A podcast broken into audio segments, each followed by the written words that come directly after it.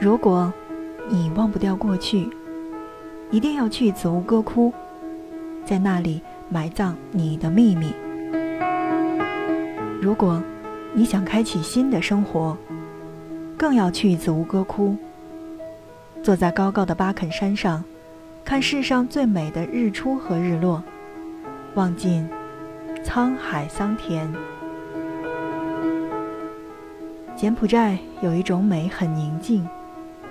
柬埔寨同时有一种感动，可以久久难以忘怀。阿范轻奢时光，听着声音去旅行，让我们一起走进柬埔寨，了解柬埔寨的繁华与沧桑。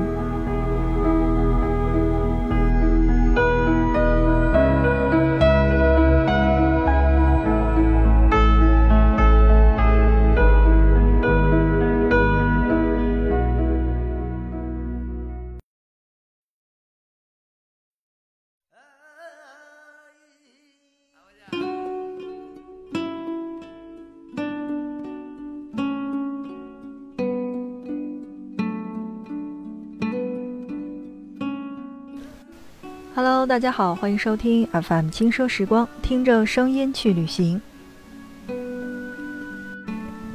十有八九，你的柬埔寨之旅将会围绕吴哥展开。自从1859年被印上第一面国旗开始，作为世界七大奇迹之一的吴哥窟，就是这个国家的骄傲和象征。虽然没有太多的文字史料去记载吴哥窟的文明因何兴，为何衰，但。一处处恢宏精致的吴哥建筑群遗迹，散发着神秘的吸引力，引导后世学者透过蛛丝马迹、波斯抽检般的去试图还原历史真相。络绎不绝的游客们多半是带着猎奇之心前来一窥高棉的微笑，而受到《古墓丽影》和《花样年华》等经典影视作品的加持。让人们对于吴哥的印象又多了几分梦幻的揣度。大多数的旅行者会用三天的时间将吴哥的重要建筑群一网打尽，即便没有提前做好准备，当地的客栈老板或者说突突司机也会告诉你，拿着标注的大圈、小圈和外圈的地图，带你展开紧凑的走马观花三日游。的确。这样的三条经典的线路是公认的最少重复、最省时间的，而且恰好可以各在一天的时间之内完成。那么，对于大圈儿、小圈儿和外圈儿，我们就不多做解释了，因为我相信，在我们决定去到吴哥窟的时候，很多的旅行攻略上都已经介绍到了小圈儿分别是哪些景点，大圈儿分别是哪些景点。包括外圈分别是哪些景点，而在以后的节目当中，我们会给大家去做细致的介绍。当然了，标在这三条线上的景点，零零总总加起来总共十余处，每一处都值得停车做爱。能在三天内把这些景点都看完，除了需要一定的体力之外，对遗迹雕塑的了解和真爱，才能帮你抵抗审美的疲劳。当你去细细的细致游览时候，无疑会对你的吴哥之行印象由面目模糊变得璀璨清晰。尤其是当你提前做了不少功课，便可以轻易地从门楣、墙壁上的浮雕中辨别出寺庙供奉的究竟是梵天、毗湿奴还是湿婆，还能够从搅动如海的故事里一眼看出天神和阿修罗。以及翻腾的浪花里卷起的飞天小仙女阿布赛拉，深陷在魔幻和现实交织的历史故事当中，面前是断壁残垣上生花的雕刻，脑海里英雄和神灵早已纠缠在一起，眼前长着青苔的暗色石块慢慢的消失，残破的佛塔逐渐的恢复生机，回到。周达官初见他时的样子。当国之中，有金塔一座，旁有石塔二十余座，十五百余间。东向右金桥一所，金狮子两枚，列于桥之左右；金佛八身，列于石屋之下。吴哥的往日如此铺陈开来。如果说从唐代的贞观之治到开元盛世是中国历史上最繁盛的时代，那么在柬埔寨，舍耶跋摩七世的统治时代，最能代表他的往日辉煌。今天我们就来说说吴哥历史上最精彩的这一段。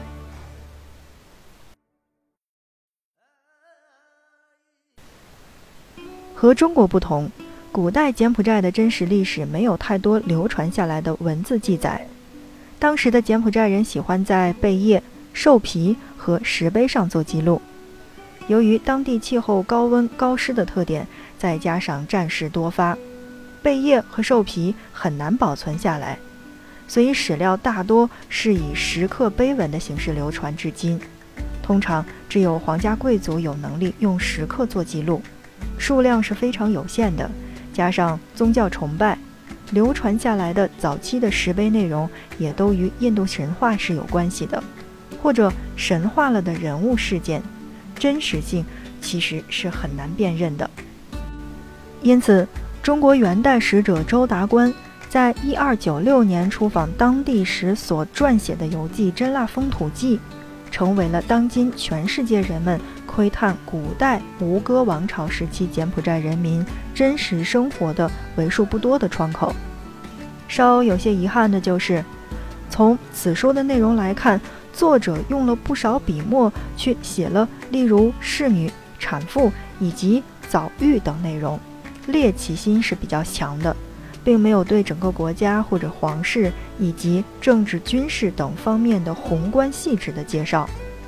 不过，书中对当时人们的风俗、日常生活做了生动的刻画，不失为一本出色的行前读物。毕竟，看过此书之后，再去穿梭在吴哥的废墟当中，对当年城郭的想象就可以马上立体起来了。吴哥窟的来历，首先在这儿，我觉得要介绍一下彼时吴哥王朝的历史背景了。公元八零二年，舍耶跋摩二世打败了印度人，建立了吴哥王朝。王位几经更迭，三百一十一年之后，舍耶跋摩二世推翻了其叔祖父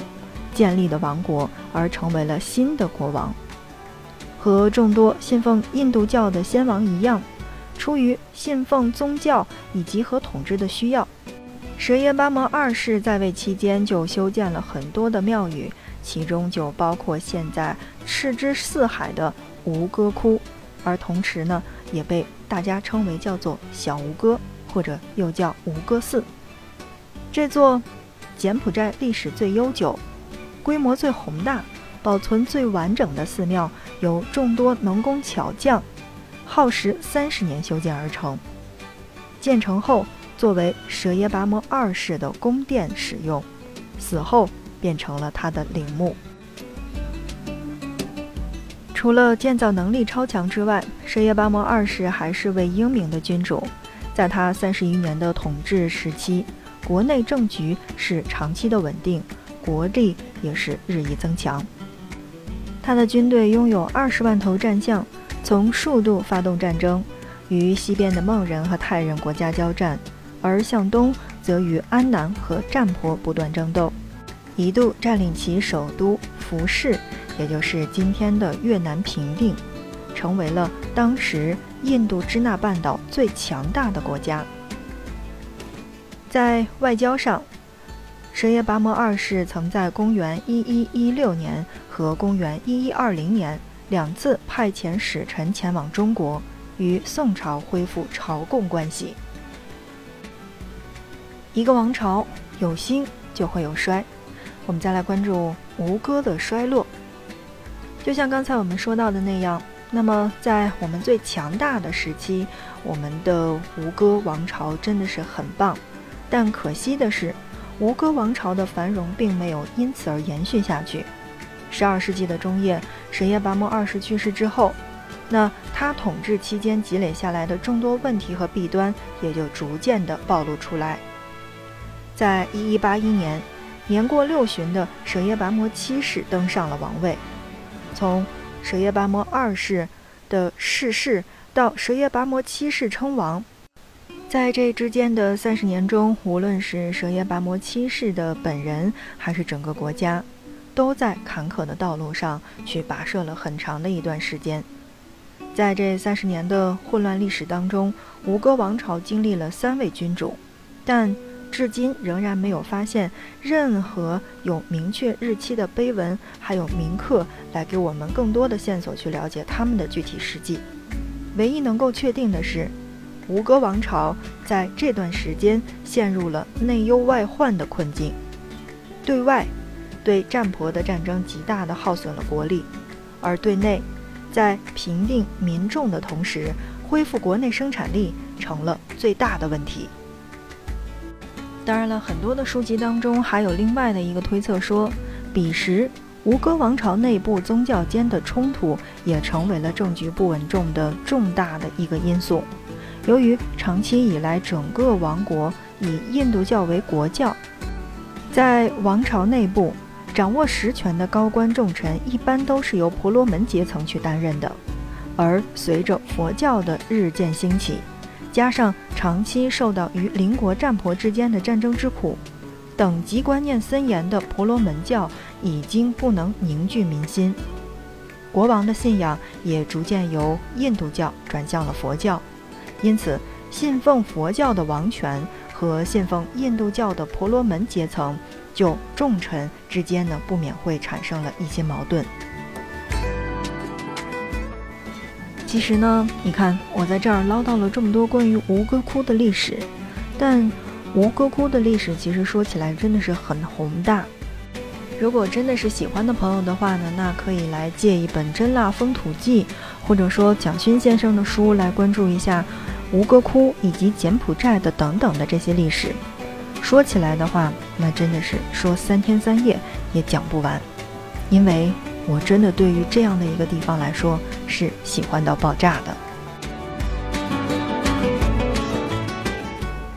好的，那看看时间，今天的节目就又要跟大家说再见了。在节目的最后，还是同样的话，你的订阅是对我们节目的最大的支持，欢迎你的订阅。